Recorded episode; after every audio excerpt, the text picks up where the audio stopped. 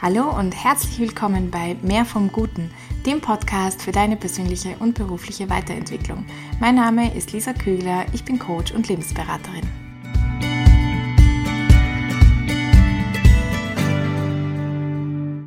Hast du dir schon mal Inserate durchgelesen und dir gedacht, da passt einfach nichts drauf. Ich habe auf gar nichts Lust und ja, es ist einfach nicht das Richtige oder du warst auch schon in Positionen in diversen und dich beschleicht einfach das dumpfe Gefühl, dass es nicht einen, den richtigen oder passenden Arbeitsplatz für dich gibt.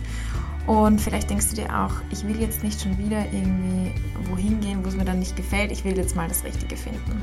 Okay, diese Podcast-Folge kann für dich genau das Richtige sein, denn ich werde dir ein sehr spannendes und interessantes Konzept präsentieren von einem Wirtschaftscoach, einer Österreicherin, Christine Bauer-Jelinek das dir vielleicht erklärt, warum das so ist und natürlich, was du tun kannst. Ich möchte dich zunächst mal in dieses Konzept von Bauer Jelinek mitnehmen, indem sie die Menschen, unsere Gesellschaft, unsere westliche Gesellschaft, kann man sagen, in zwei Kategorien teilt. Und zwar einerseits Gutmenschen und andererseits Geldmenschen.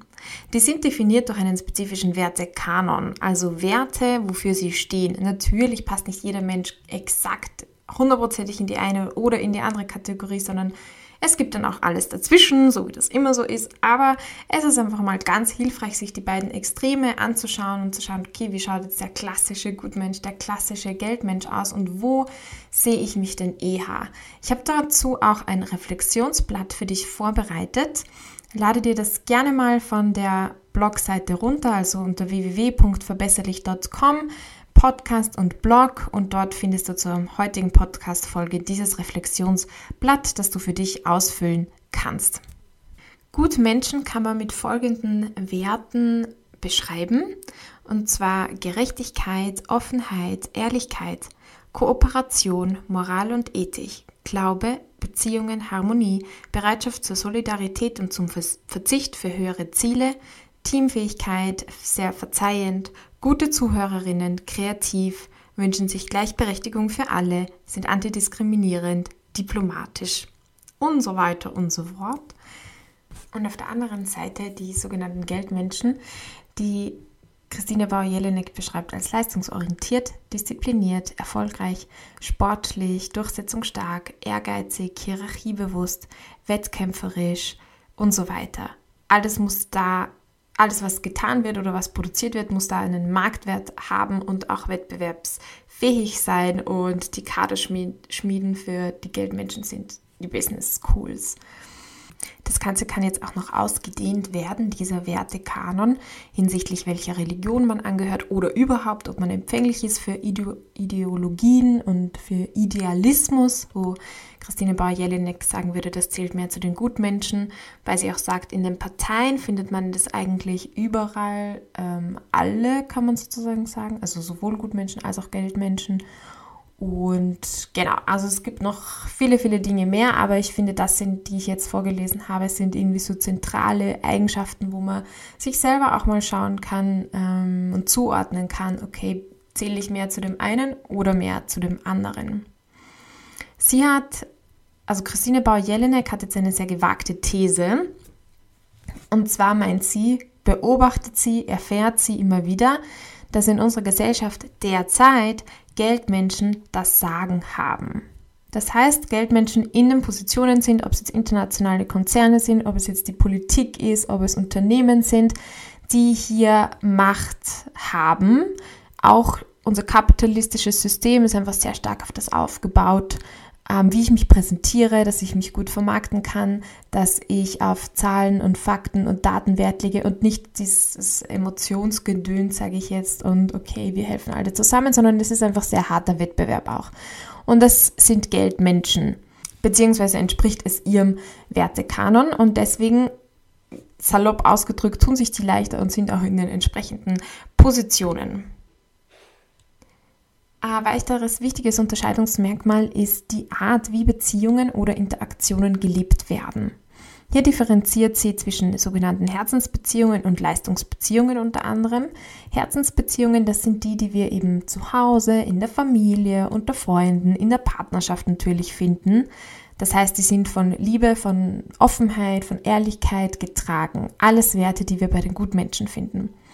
Leistungsbeziehungen hingegen, das sind die, die sie dem professionellen Kontext zuschreibt. Hier geht es um, man könnte, ja, man kann sich fast vorstellen, zwei Ritter in der Ritterrüstung. Ja, und es geht einfach darum, wer setzt sich durch, wir sind professionell, keine Schwäche zeigen und ähm, ja, wer, wer, wer, wer kann auch was, geht schon auch um, um Talent, um Fähigkeit, aber nicht nur, es geht auch um Taktik, um Schleue, um Strategie und um darum, sich durchzusetzen. Und das schreibt sie eher den Geldmenschen zu.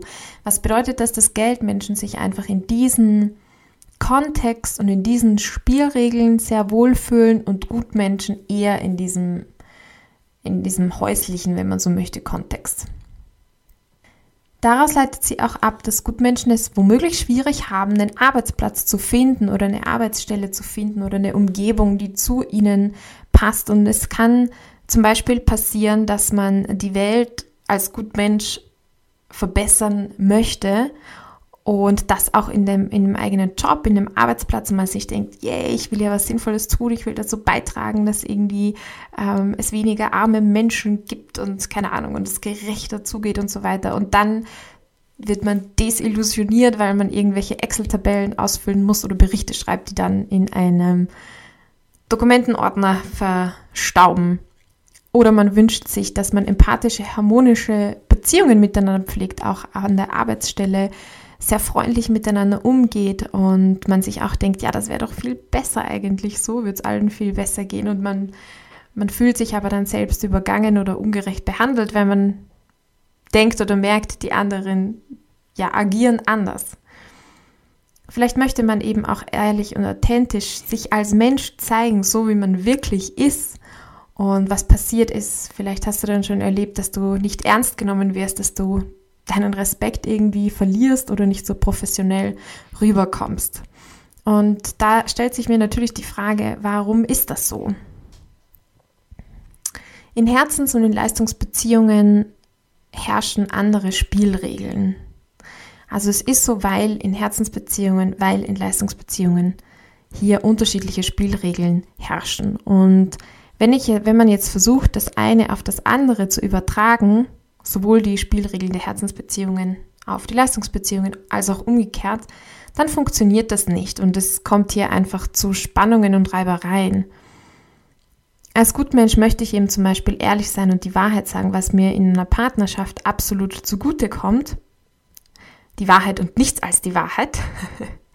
und ich möchte Gerechtigkeit, ich möchte was verbessern, aber die Spielregeln der Leistungsbeziehungen sind eben so, dass hier Zahlen, Daten, Fakten, Wachstum, Konkurrenz zählen und das auch nicht unbedingt der gewinnt, der hier am besten ist, und, sondern der, der sich am besten durchsetzen kann oder es am meisten, ähm, ja, am meisten Machtkompetenz auch mitbringt. Und da kann man jetzt sagen, das ist jetzt gut oder schlecht, sei dahingestellt. Es ist es ist ein bisschen einfach, wie es ist. Und die Frage ist, was macht man mit dieser Realität auch?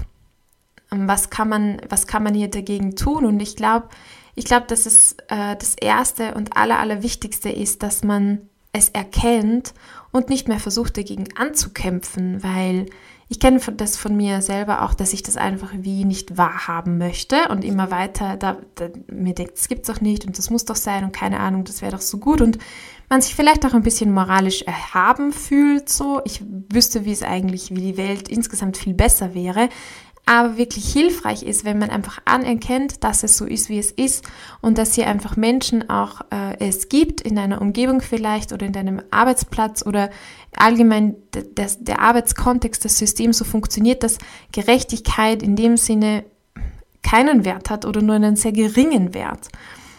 Und ja, mit diesem Erkennen auch diese Akzeptanz kommt, okay, ich muss dagegen nicht ankämpfen und ich muss nicht versuchen, hier über Jahrzehnte gewachsene Strukturen oder sogar noch länger Ähm, und in dieser Privatwirtschaft, ich muss nicht versuchen, das jetzt alleine hier zu stemmen und zu bewältigen und zu verändern, weil was passiert ist, dass man am Ende nur ausgepowert ist, ausgelaugt ist, keine Energie mehr hat und einfach links liegen gelassen wird. Also ja, eine einzige Person wird das nicht umkrempeln auf ihrer Arbeitsstelle. Also der erste Punkt ist erkennen und nicht mehr dagegen ankämpfen. Der zweite Punkt ist natürlich jetzt, wie gehe ich damit um? Und da habe ich äh, zwei Möglichkeiten, beziehungsweise kann schauen, wie finde ich eine Balance zwischen diesen beiden. Das eine ist, sich anzupassen auf die Umgebung und das andere wäre, die Umgebung zu wählen bzw. zu verändern. Was verstehe ich unter anpassen? Anpassen wäre, die Spielregeln der Leistungsbeziehungen und der Geldmenschen zu lernen. Ein bisschen zumindest. Und da kann ich dir wirklich das Buch von Christine Bauer-Jelinek sehr empfehlen. Also eigentlich zwei Bücher. Das eine ist die geheimen Spielregeln der Macht, die Illusion der Gutmenschen. Und das zweite Buch heißt so ähnlich wie die dunkle und die helle Seite der Macht. Du wirst beide Buchempfehlungen auch in den Shownotes zu dieser Podcast-Folge finden. Genau, also anpassen, indem du diese Spielregeln lernst, indem du Machtkompetenz lernst. Wie setze ich mich durch? Wie verhalte ich mich in diesen Leistungsbeziehungen, die hier gefordert sind? Auf der anderen Seite, oder nicht auf der anderen Seite, aber zusätzlich, was das bedeutet, sich anzupassen, ist auch für dich hilfreich sein kann, wirklich bewusst zwischen Herzensbeziehungen und Leistungsbeziehungen zu trennen. Also nicht zu erwarten, dass in meinem Job, in meinem Alltag, äh, auf der Arbeitsstelle es so funktioniert wie zu Hause, sondern ich sagen kann, okay, zu Hause lebe ich Authentizität, da lebe ich Ehrlichkeit, da lebe ich Offenheit, da lebe ich dieses Füreinander schauen, solidarisch sein, kooperativ sein. Gut. Und jetzt in der Arbeitsstelle habe ich meine Leistungsbeziehungen und die dürfen anders sein und ich muss nicht, das muss nicht alles eins sein und alles gleich sein. Also hier auch anzufangen zu differenzieren. Anpassen, was auch helfen kann, fand ich sehr cool zu unterscheiden zwischen authentisch glaubwürdig und authentisch ehrlich. Was bedeutet das? Authentisch ehrlich wäre das, wäre das, was es sagt. Also einfach ehrlich sein, hundertprozentig ehrlich sein, nichts vormachen, das sagen, was Sache ist. Hm? Authentisch glaubwürdig, und darum geht es in diesem Arbeitsplatzkontext oft, ist das sagen, was es gerade braucht, damit ich authentisch wirke, damit ich aber auch professionell wirke, damit ich mein Ziel erreiche.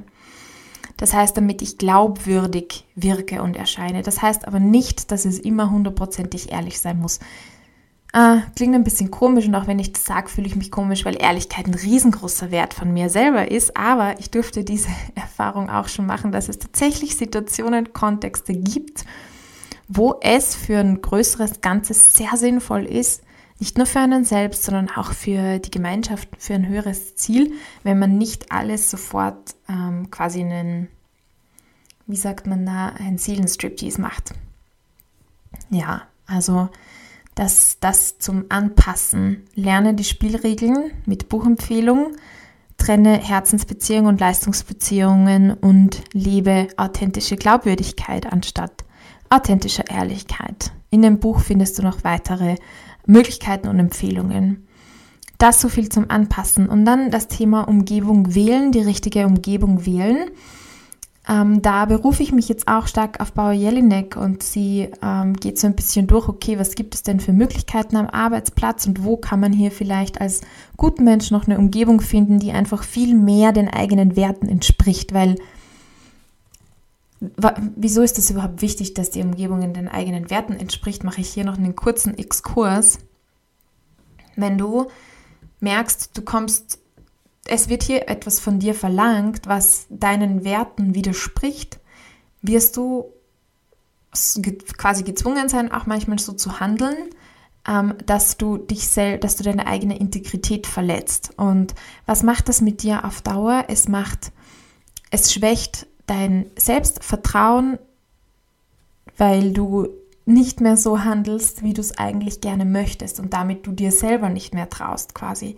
Es schwächt dein Selbstvertrauen, es schwächt deinen Selbstwert oder kann ihn richtig arg anschlagen. Deswegen ist es, glaube ich, so, so wichtig für Gutmenschen, hier gute Strategien für sich zu finden, sodass man auch nicht das Gefühl hatte, hat, man man ist sich selber nicht mehr treu und man kann sich selber eben nicht mehr trauen und man, man beginnt wirklich in den Grundfesten an sich selbst zu zweifeln. Also es kann den Menschen echt kaputt machen. Und daher so wichtig auch, sich dessen bewusst zu sein, hier sind andere Werte und äh, für sich selber da im Kopf zu differenzieren anzufangen und natürlich auf der anderen Seite auch, auch kann auch seine Umgebung für sich zu wählen, die besser passt zu den eigenen Werten. Okay. Ähm, internationale Konzerne, globalisier, global agierende Unternehmen sind da sicher ein Kontext, wo sehr, sehr stark Leistungsbeziehungen gelebt werden, wo sehr viele Geldmenschwerte anzutreffen sind.